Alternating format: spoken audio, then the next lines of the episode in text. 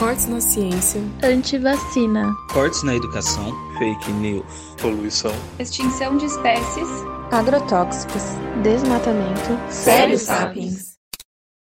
Fala, Sapiens. Tudo bem com vocês? Bem-vindos a mais um episódio do podcast Sério Sapiens. O seu podcast mensal sobre temas variados do universo das ciências biológicas.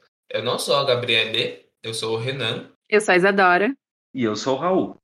Como vocês podem notar, uh, temos um pessoal novo aqui, ou mais novo, né? Sendo que a Isadora já participou de algumas edições. Mas o Raul não. É a primeira vez, né, Raul? Você quer falar mais um pouquinho sobre você? É, gente, eu sou o moço do som. Eu sou responsável pelo som, pela equalização, tratamento do áudio. E espero que eu possa contribuir aqui de alguma forma. Vai ser legal, vai ser legal. Tô, tô feliz. Sim, é... Raul, nosso moço único não biólogo do grupo. É, exatamente. Verdade, gente. Eu sou o único do grupo. É, eu acho que é a primeira vez que a gente traz alguém que não é formado em biologia aqui, né? Mas hoje o papo vai ser. Sim, geralmente a gente fala sobre ciências, só que hoje o papo vai ser mais amplo, né? Vai ser sobre as universidades como um todo. Então, assim, chega de delongas, sem mais delongas, né? Bora pro papo que hoje vai render bastante.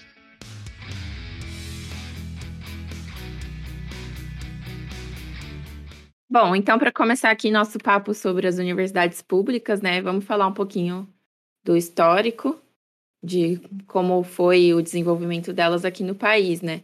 Uhum. É, então, basicamente, depois da, da instauração da Constituição de 88, que foi com o processo de democratização do país, a universidade passou a ter mais relevância no cenário nacional.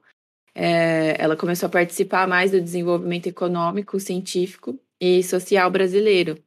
Aí foi nessa época que a gente teve uma mudança nos modos de produção e difusão do conhecimento, porque a universidade, além de ser uma transmissora de conhecimento em forma de aula também é um local de construção de debate, espaço de inclusão.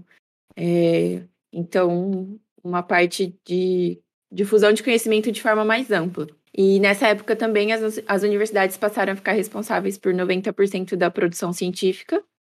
E foi a partir daí que começaram a surgir mais tecnologias e inovações nacionais, como, por uhum. exemplo, a prevenção de doenças, né, que acho que foi um dos principais focos. E a gente sabe que, apesar de tudo isso, as universidades brasileiras, desde sempre, elas foram um local de privilégio, né? As primeiras universidades, elas eram exclusividade das elites, não era um local construído para ser direcionado para todo mundo, era só para alguns. E até hoje, infelizmente, ainda a, essa elitização é um traço presente na esfera acadêmica, né? Vocês aí podem falar o que vocês se vocês concordam ou não. Sim, com certeza, é, né? Nos últimos anos a gente viu uma leve mudança né, no ensino superior. É, eu acho que bem recentemente a gente viu que 50% dos alunos nas universidades conseguiram ser negros, né? Primeira vez na história isso. Sim. Mas ainda assim as universidades acabam sendo um ambiente bem elitista porque, primeiro, que é, sei lá, a primeira geração que a gente vê uma 50% de negros, né? Uhum. E isso é na graduação e não está distribuído igualmente entre todos os cursos, né? Se a gente pegar curso de humanas, vai estar tá bem mais distribuído que cursos de exatas, por exemplo. Sim, e nem entre a pós-graduação, né? É, pós-graduação nem se fala. Já é outra história. É real, tem esse fator também da diferença até da pós-graduação, né? Que nem vocês falaram agora. Na, na universidade, as universidades, né? A gente já enxerga que tem uma coisa que está no papel, a, a, o progresso ali, as mudanças, né? Vamos dizer assim. É, mas ainda os quês, né? Ainda tem os quês. Sim, os quês. É tipo, é, não é qualquer um que entra na universidade, né? Já começa por aí que tem um filtro, que é o vestibular. E, e para passar nesse filtro, você tem que ter tido o mínimo de acesso à educação. E a gente sabe que aqui no Brasil não é todo mundo que tem acesso à educação. É uma é... realidade bem restrita ainda, né? Sim. Nas universidades públicas também, grande parte dos cursos eles são oferecidos em período integral. Então, a pessoa não consegue exercer nenhuma atividade remunerada junto com o curso, ou seja, né, você tem que ter alguém para te bancar enquanto você está estudando. Complicado isso, viu? Não é todo mundo que pode se dar a esse luxo. E na pós-graduação, então, acho que piorou, né? Porque a pessoa tem que ter, ter tempo, disponibilidade de dinheiro e de tempo, né, para se dedicar para estudar, mesmo depois da graduação. Hum. Isso porque, para quem não sabe, né, mas quando você entra na pós-graduação, não é certeza que você vai conseguir receber uma bolsa. Você primeiro passa na prova, se você passar, depois de um tempo você vai saber se você vai receber uma bolsa auxílio ou não. As bolsas ainda tem uma questão de exclusividade, né? Se eu não me engano, na, na pós-graduação. É, dedicação exclusiva que eles chamam, né? Tipo, a partir do momento que você ganha uma bolsa, você não pode exercer outras atividades remuneradas além da bolsa. Apesar de a bolsa ser muito baixa e não ser, às vezes não é suficiente. Esse era um ponto que eu ia entrar, né? Tipo assim, você vai entrar num, numa pós-graduação, vai receber a bolsa. Tudo bem, até faz sentido ser exclusividade, afinal você vai dedicar seu tempo, todo o tempo que você tem à pesquisa, né? Só uhum. que essa bolsa, se não me engano, o último reajuste dela foi em 2012. Daqui a pouco completa 10 anos que não tem reajuste. Então, Sim. assim, ainda mais agora, atualmente a gente sabe como o país mudou, né? É, digamos que essa bolsa tá bem curta. Outra questão é que assim, você investe o seu tempo, os seus esforços para elaborar uma pesquisa, né? Porque não é todo mundo que sabe também, mas mestrado e doutorado não é igual uma faculdade que você, você só vai lá ter aula. Você vai desenvolver uma pesquisa. É, é por isso que você recebe um dinheiro para isso e por isso que você é considerado um trabalho. Você tem que dedicar tantas horas semanais a ele, você não pode exercer outras atividades remuneradas. Além de não ter ajuste há 10 anos, esse valor, você ainda não tem direitos trabalhistas, assim. Talvez o ouvinte já esteja mudando um pouquinho o pensamento dele, né? Conhecendo mais sobre uma universidade. Mas vamos, vamos focar mais um pouquinho na universidade em si. Vamos entrar, falar do, da importância dela, dela na sociedade, se é importante fazer uma universidade ou não. Vamos lá.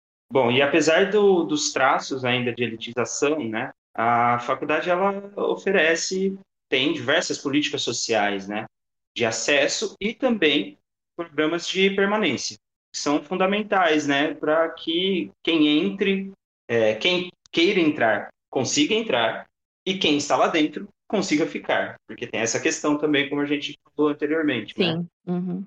E, bom, deu para perceber que não é ideal.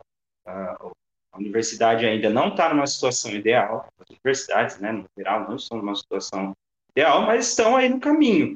A universidade ainda é, é um meio de emancipação para muita gente, né? Ela abre muitas oportunidades, querendo ou não, então ela tem que ser garantida para todas as camadas da sociedade. Sim, sim. Espero que um dia a gente chegue lá. Com certeza. Vamos, vamos chegar sim. Vamos chegar.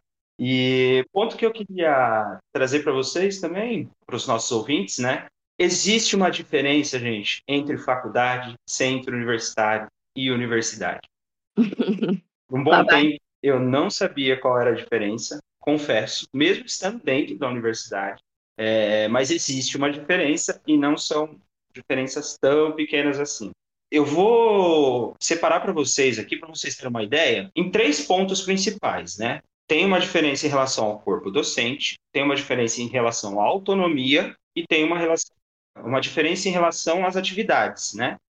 Uma coisa que eu queria destacar é que todas as instituições, gente, que oferecem atividades de ensino superior são originalmente faculdades. Elas são cadastradas como faculdade. Certo? Aí, a partir do momento que elas atendem a outras exigências da, do MEC, elas passam a ser cadastradas como centros universitários ou como universidade. Certo? Vamos lá. Começando então a diferenciar aqui a, as três categorias, né? Faculdade. Em relação ao corpo docente, a faculdade ela não tem a exigência de ter no corpo docente pós-graduandos estrito senso. Eu vou explicar a diferença entre estrito senso e lato senso. Mas não há uma exigência de que o corpo docente seja formado por mestres e doutores. A especialização, o MBA, já permite que uh, você entre ali para atuar no, na, no ensino, né? Entre como professor. Nos centros universitários e nas universidades, não, já é diferente. Nos centros universitários e nas universidades, há a exigência de que pelo menos um terço do corpo docente seja é, estrito senso, mestre ou doutor. Ok. É, e até em algumas institu- instituições isso acaba sendo uma regra, né? Você precisa ser, no mínimo, doutor, né? Sim. Sim, sim, exatamente. E também tem mais uma diferença aqui em relação ao corpo docente entre ah, as três categorias, que é, nos centros universitários, existe a exigência de que um quinto do corpo docente tenha dedicação integral. Nas universidades, um terço do corpo docente, certo? Uhum. Nas faculdades, não. Beleza? Tem um ponto importante da autonomia. As, as faculdades e as universidades, elas não têm autonomia para criar ou excluir, por exemplo, cursos, certo? Uhum. Ou seja, tudo, tudo que elas vão fazer em relação a isso, em relação aos cursos, tem que passar pelo MEC. Os centros universitários não, eles têm total autonomia para gerir, certo? Outro ponto importante, em relação às atividades oferecidas. As faculdades, geralmente, elas oferecem atividades de ensino que correspondem a alguma área específica do conhecimento. Por exemplo, as- é, saúde, exatas, direito. Posso dar alguns exemplos de faculdades nesse sentido? Faculdade de Medicina de São José do Rio Preto, Faculdade de Direito de Vitória, por exemplo, certo?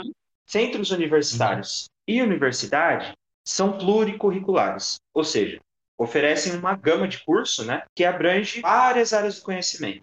Última coisa desse resuminho aqui é que, diferente das faculdades e dos centros universitários, as universidades elas já têm a exigência de o, o tripé, né, do ensino, pesquisa e extensão. É, é exigido que, a que uma universidade atenda a comunidade através desse tripé, por exemplo. Então, tem diversas universidades que cuidam de hospitais universitários. Então, essa, esse atendimento à comunidade, por exemplo, e escolas, eles recebem pacientes do SUS. Sim. E acho que é, esses três pilares, né, ensino, pesquisa e extensão, eles são quase exclusividade das universidades públicas, né? Muito difícil você encontrar uma, univers... uma faculdade, então, né? Faculdade ou centro universitário particular que se encaixe nessa, nesse cenário.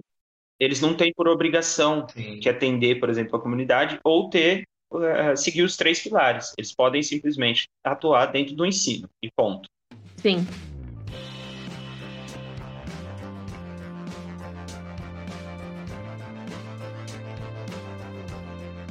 Bom, gente, com tudo isso que o Raul comentou, é, eu acho que fica bem evidente a importância da gratuidade de uma universidade pública. Aqui a gente vai focar sempre nas universidades públicas, tá? Mas é importante que elas sejam gratuitas, porque o estudante, o universitário, ele vai ter uma dedicação integral a- ao seu curso, né? Ele vai ter que estudar, sei lá, de manhã e à tarde, tarde e noite, por, por vezes vai estar inserido num laboratório, vai estar fazendo coisas todas a- relacionadas à universidade, que muitas vezes não vai sobrar tempo para um trabalho, para arrumar um bico, e mesmo que tenha tempo, é aquela coisa, né? É, estudar e trabalhar não é uma vida fácil e muita gente acaba desistindo pelo caminho por causa disso, né? É difícil conciliar, né? Sim. Sim. Acho que, a- apesar da gente ter comentado, né, que o ambiente universitário é um ambiente ainda elitizado, a questão da gratuidade ainda é um ponto muito importante que, que possibilita que muitas pessoas acessem a universidade. Agora, se fosse para ser pago, qu- quantos por cento da população ia poder cursar uma universidade, né? E é importante ressaltar que somente a gratuidade não é o suficiente. Eu acho que eu, eu falo por mim, mas eu acho que vocês também vão acabar concordando, né? Que ter bolsas suficientes, ter auxílio moradia, auxílio, sei lá, refeição, ter várias, vários outros meios de suporte é essencial para que uma pessoa que não tenha condições consiga cursar a, uma universidade, cursar bem ela, né? Sem passar necessidades e tal. Sim.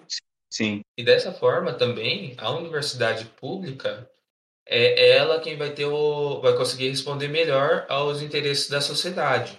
Porque, ah, o Raul disse que sobre a autonomia da, das universidades.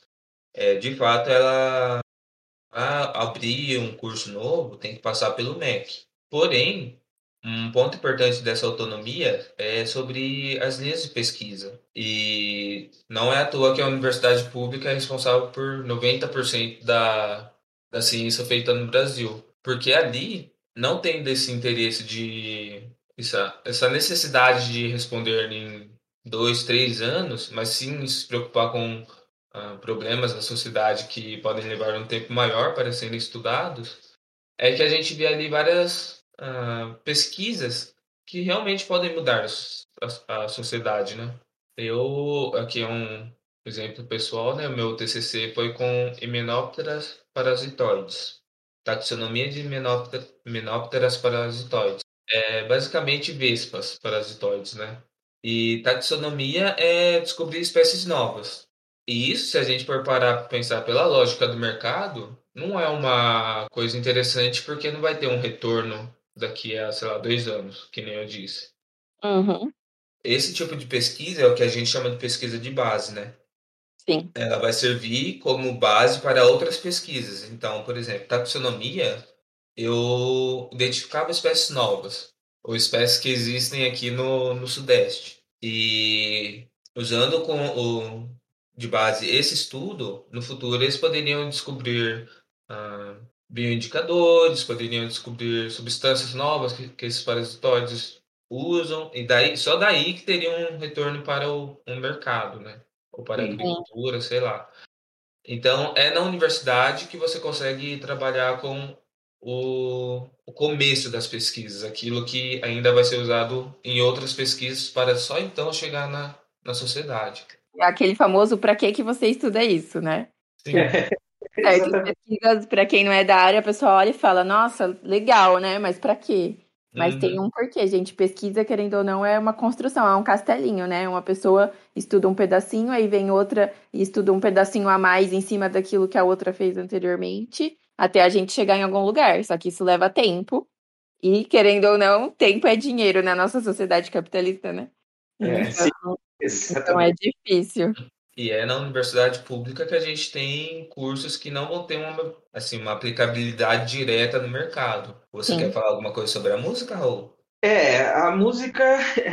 Bom, é, falei lá no começo, né, pessoal? Eu faço música. Não falei no começo, né? Eu faço educação musical aqui na UFSCar, em São Carlos, que a relação com o mercado é um pouco complicada. Porque uhum. é, por mais que eu atue dentro da área, seja um professor de música, é, não é algo que eu produzo, certo? Eu não produzo algo material, no caso, né? Eu não tenho uma produção de impacto material. É, Valor intelectual, né? Intelectual, muito obrigado, Isa.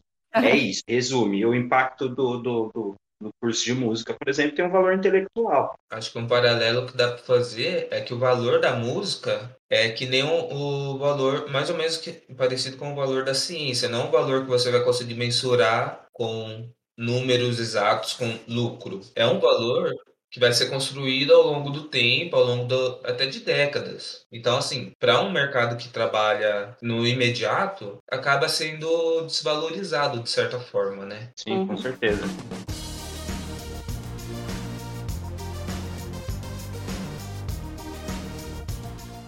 Agora, voltando um pouquinho na, nos três pilares da universidade que a gente comentou antes, né? Que seria ensino, pesquisa e extensão. Só detalhando um pouquinho melhor, é, vamos começar falando sobre o ensino de excelência, né? A importância da, da universidade pública. Um, do, um dos fatores é o ensino de excelência. Que as universidades públicas elas são muito concorridas e elas são muito prestigiadas justamente por causa disso, porque sabemos que é, são os melhores ensinos do país. Elas estão sempre em destaque nos rankings das universidades dos do país. Elas sempre ocupam os primeiros lugares, e, inclusive, às vezes, elas estão presentes em rankings internacionais. Uhum. É, um relatório que foi encomendado pela CAPES aponta que a gente ocupa a 13ª posição no ranking mundial de universidades. Então, assim, apesar de todos os problemas que a gente ainda enfrenta no ambiente acadêmico, a gente ainda consegue entregar um bom resultado, um bom desempenho. E isso mostra a importância da universidade para o país. A pandemia também mostrou bastante como que a produção científica é importante para um país, né? Como que a gente não pode ficar sem ela de jeito nenhum. E é até incrível que com todos os problemas que a gente tem, com os cortes, a gente ainda consiga realizar uma ciência, um ensino de qualidade assim, né? Não querendo romantizar, tipo, ah, não precisa de investimentos. Mas é pra gente aprender a dar valor, né? Sim, sim. E como a gente tinha falado também do corpo acadêmico, que ele é extremamente especializado, extremamente qualificado nas universidades, nas universidades públicas, né? Os professores, eles precisam ter mestrado, doutorado, eles têm bagagem acadêmica, eles precisam passar num concurso, né? Eles são concursados. Além disso, tem o investimento em pesquisa, que a gente já falou também, né? Que as universidades públicas, elas são majoritariamente os locais de desenvolvimento de pesquisa no país. A gente até tem outros centros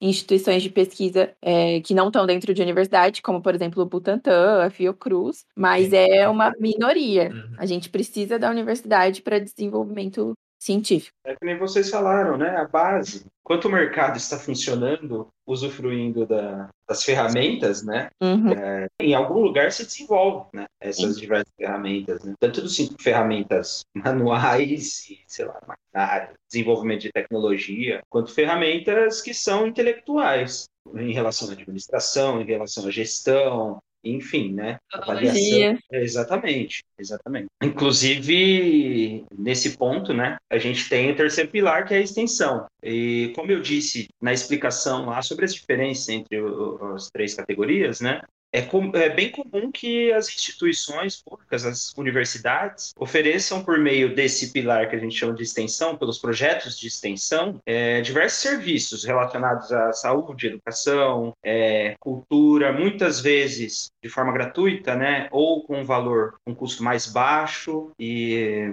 como eu usei de exemplo, os hospitais universitários que oferecem atendimento para o SUS, é, Aqui em São Carlos, no caso, tem a biblioteca comunitária, que também é aberta ao público, à comunidade. Assim, uh, sabemos que ainda há um problema, ainda há uma barreira entre a, a universidade e a sociedade. Sim. Não é, não, não alcança com tanta facilidade assim, né? É, mas estamos sempre no processo, sempre em busca disso, né? E vem se discutindo mais. A gente aqui no podcast discutiu isso mais de uma vez, inclusive episódios anteriores, sobre essas barreiras. Mas estamos no caminho, são formas de alcançar. A extensão é um dos mecanismos que aproxima a universidade da, da, da a universidade pública da comunidade, da população. Sim. É tudo um, um processo e que não justifica alguns papos que vem rolando sobre, por exemplo, uma universidade pública que seja paga, sobre questionamentos se, univers... se você deve fazer a universidade ou não, que vai ser tudo a, a, que acabou sendo a razão da gente fazer esse episódio, né? Sim, sim. E agora a gente vai tentar vai tentar entender por que, que estamos vendo esse afastamento, essa demonização da, da universidade pública, né? É, nos últimos anos a gente ouviu vários discursos aí, né? De políticos Sim. desvalorizando e, como você falou, demonizando principalmente a universidade pública, né? Se aproveitando dessa realidade de que a universidade pública ainda é uma bolha, querendo ou não, muita, muitas pessoas não têm acesso, não sabem direito como funciona, não está inserido em uma não conhece alguém que esteja inserido em uma. Não conhece e... o serviço que a universidade tem para a sociedade. Sim, e aproveita esse momento para desvalorizar aquele ambiente de forma que é, é um projeto, né? A desvalorização da educação. E tem um porquê, o Renan vai falar agora mais, né?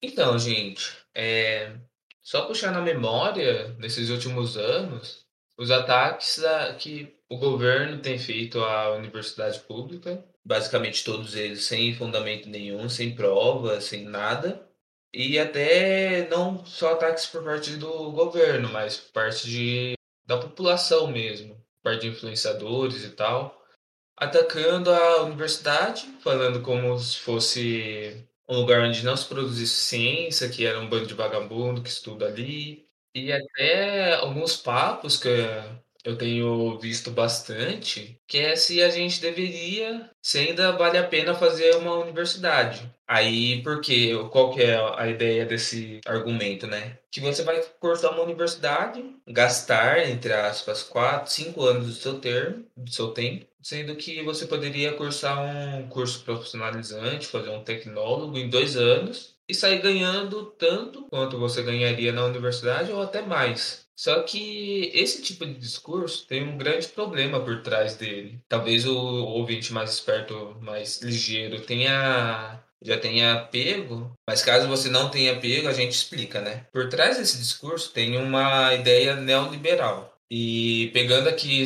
rapidinho a, uma explicação sobre o que é o neoliberalismo, é a ideia de um Estado mínimo e um mercado gigantesco, onde tudo que a gente faz acaba sendo direcionado a um mercado, né? A indústria, agropecuária e tal. E como a gente discutiu lá antes sobre música, cultura, ciência, a gente não vê uma coisa que vai ter uma aplicação num tempo fechado, né? Que, por exemplo, ah, vou fazer um, uma pesquisa em cinco anos vou ter um resultado que é aplicável na sociedade. Não é assim que funciona a ciência, assim como não é assim que funciona a música, né, Raul? Exatamente, exatamente. Né? Não é bem por esse caminho que funciona. As coisas levam tempo, desenvolvimento de novas ideias, novas teorias, novas tecnologias. Isso, gente, leva tempo. Sim, gente, tem trabalhos que são trabalhos de gerações. É. Inclusive, tem trabalhos antigos que ainda estão no processo de, de melhora hoje, estudos que aprofundam mais as pesquisas. E a gente puxa aqui para a ciência, para a música, porque a gente está inserido nessas áreas, né? Ciências sociais, uh, vários cursos que são tidos como de vagabundo, né?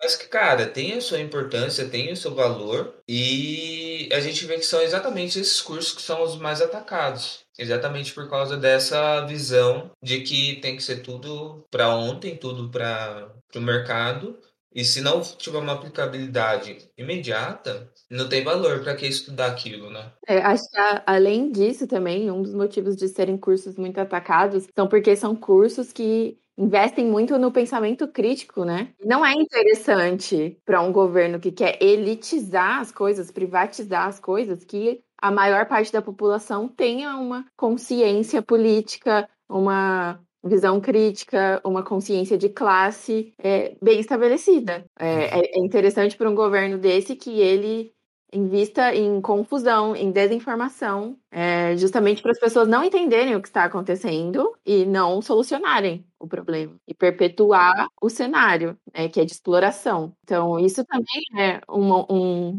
motivo de porque a universidade pública é atacada, porque ela é um local de progresso, inclusão e desenvolvimento. Só que eles querem que é, isso, isso fique restrito a uma parcelinha da população, né? Que não, não é para chegar para todo mundo. Aí, além dos ataques diretos assim, de fake news sobre a universidade, a gente acaba vendo os cortes, que acabam impactando muito na, na produção de conhecimento que existe lá, e também no acesso da, de uma população que não consegue se sustentar sem bolsa, sem uh, as políticas públicas voltadas para isso, né? E a gente também vê medidas que não vão afetar direta, que não são diretamente direcionadas à universidade, mas que acabam afetando elas. Que é esse novo ensino médio que faz um tempo que já estão propondo, né? Desde o governo Temer já tem essa discussão, mas que recentemente veio à tona. É bem complicado, né? Lembrar que os impactos da, da educação de base, né? Okay. Tem impacto lá na frente nas universidades. Isso é, é direto, é uma coisa, é um efeito quase que direto, né? É. E, e aqui a gente, acho que a gente precisa deixar bem claro nós não somos contra cursos profissionalizantes, contra tecnólogos. O que a gente acaba sendo contra é você direcionar toda uma parte da população para esse serviço, para esse tipo de ensino, em detrimento de outros que são direitos nossos, né? Tipo, o ensino superior é um direito de todo mundo. Sim. Sim. E é isso que esse novo ensino médio está propondo. Sim, para que esse novo ensino médio ele seria aplicado basicamente para as escolas públicas, né? É, Provavelmente é, as escolas particulares vão continuar com o ensino completo E Sim. só vai aumentar as desigualdades entre os alunos das escolas públicas e particulares, né? É, vai acabar a- aumentando a, o abismo entre as classes, tipo, a elite e as classes mais populares. Por quê? Pensa assim, um aluno, ele, um aluno de classe baixa, entre aspas, assim, eu não gosto desse termo, mas por falta de um Uhum. melhor, né? Um aluno de classe baixa que precisa ajudar em casa, precisa, tipo, tá passando necessidade em casa, na hora que ele chegar nesse, na, na hora de escolher as, as matérias que ele vai cursar, ele vai preferir aquelas que têm uma maior absorção pelo mercado. Isso não é nem culpa do aluno. Porém, ao fazer isso, ele meio que mata a possibilidade dele de cursar o ensino superior e se tornar, sei lá, um, um biólogo, um cientista, um músico, fazer alguma coisa que não tem tanta aplicabilidade no mercado, mas por causa de opções dos governos, entende? Sim. Não, fora que é uma Sim. tática, assim, no português, claro, é uma tática para fazer com que as populações mais pobres trabalhem e as populações mais ricas estudem, sejam cultos e pensem, entendeu? É uma, um direcionamento do ensino, um ensino para as classes altas e, um, e outro ensino para as classes baixas. É, Uhum. Basicamente, as classes baixas elas têm que se preocupar só em trabalhar, sem aprender nada além, entendeu? Aprenda o seu trabalho e trabalhe e produza. Inclusive, É. destacar que nesse novo, novo assim, né? Já vem do tempo, o novo ensino médio, tem a inserção dos, do ensino técnico, né? Então, parte da carga horária dos alunos é direcionada para o ensino técnico. E novamente falando, né, a gente não é contra o ensino técnico. Eu acho, inclusive, super legal que a gente aprenda alguma coisa mais técnica e mais aplicável, mas Uhum. o ensino não tem que ser só isso. Pode ser um extra, né? Não, Uhum. não e só. nisso, nisso tudo, eu fico imaginando, tipo, cara, imagina quantas pessoas vão ser levadas, vão ser empurradas para o ensino médio sem ter uma real, um- uma real escolha, né? Vão ser empurrados para esse ensino técnico e, tipo, a, vida é mais do que isso. A vida é, também tem o seu lazer, o seu contato com cultura, o seu contato com outras coisas além de um mercado, entende? Mais ou menos assim. É, a escola está ensinando o aluno a trabalhar numa indústria, a trabalhar, a ficar ali quietinho durante oito horas do seu dia, e é isso. Uhum. E cabe o questionamento: será que é desse jeito que o Brasil vai se tornar o país do futuro? Que desde que eu sou criança eu escuto isso e nunca chega? Será que é desse jeito que a gente vai conseguir um prêmio Nobel, que a gente vai conseguir novas tecnologias? Melhor É. qualidade de vida, né? Também. É. Qualidade- Exatamente. E assim, as mudanças climáticas estão chegando, tem o mundo daqui a 10 anos vai ser muito diferente do que é hoje. Será que a gente está se preparando de, de verdade sim para esse futuro com esse pensamento atrasado? Pois é. É, fica aí. fica a dúvida aí, gente. Ordem e progresso, saudades.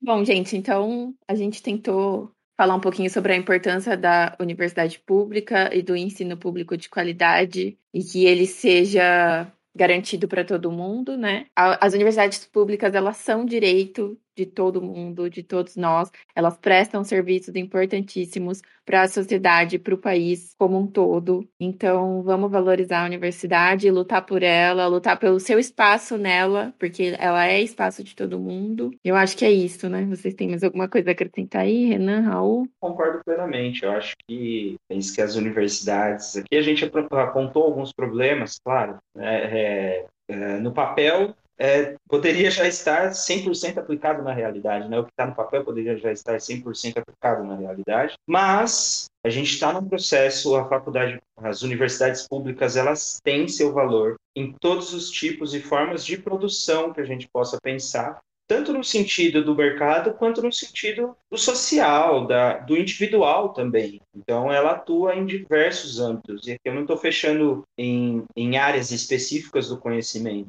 Eu estou pensando na universidade como um lugar de, de desenvolvimento, num, num geral, em tudo. Desenvolvimento, como eu falei, né? social, desenvolvimento tecnológico, desenvolvimento particular, desenvolvimento cultural e assim por diante, né? Sim. Acho que o mais importante é tomem cuidado com quem ataca a universidade desse jeito, falando que como se não fosse importante para o país, porque deu para perceber pelo episódio que é muito importante sim. Esse papo de ah, vamos privatizar, vamos acabar com tudo, não cola. Sim, gente. É, privatizações num país que as pessoas estão sem dinheiro para comer, como é que as pessoas vão pagar pelos serviços privatizados? Sim. Tem que lutar pelo serviço público. Se tiver gente para cobrar e haja investimento, tem um olhar mais cuidadoso para essas instituições, como por exemplo o setor público de saúde e as universidades públicas, e aí sim os resultados vêm, provavelmente vêm muito mais rápido, né? Mas é uma questão de cobrar quem está lá em cima. E se você tem vontade de cursar um ensino superior, não desista. É o que a gente pode recomendar, porque vale sim a pena. Na universidade você aprende muitas coisas além do curso que você está cursando. E caso não seja do seu interesse cursar um ensino superior, tudo bem. Mas tenta conhecer também, tenta colar na universidade, ver o que é feito lá, conhecer hospitais que ela administra, museus e tente conhecer a universidade, sabe? Por si só. Sim. E é isso. Então é isso, gente. Até a Tem próxima. muito- E tamo junto aí, gente. Primeira participação aqui, gostei muito de participar. É, é muito difícil falar tudo que a gente gostaria de falar no espaço de tempo que a gente tem, né? Tem muita coisa que a gente aprofundar. Mas espero que eu tenha conseguido agregar de alguma forma aí e que a gente E, Esse- gente, interajam com a gente lá nas redes sociais. A gente tá sempre lá, eu e Renan principalmente. Arroba Sério Sapiens, nos sigam. Então é isso. Até o próximo episódio. Tenham um bom dia. Uma boa tarde. uma boa noite ou boa madrugada.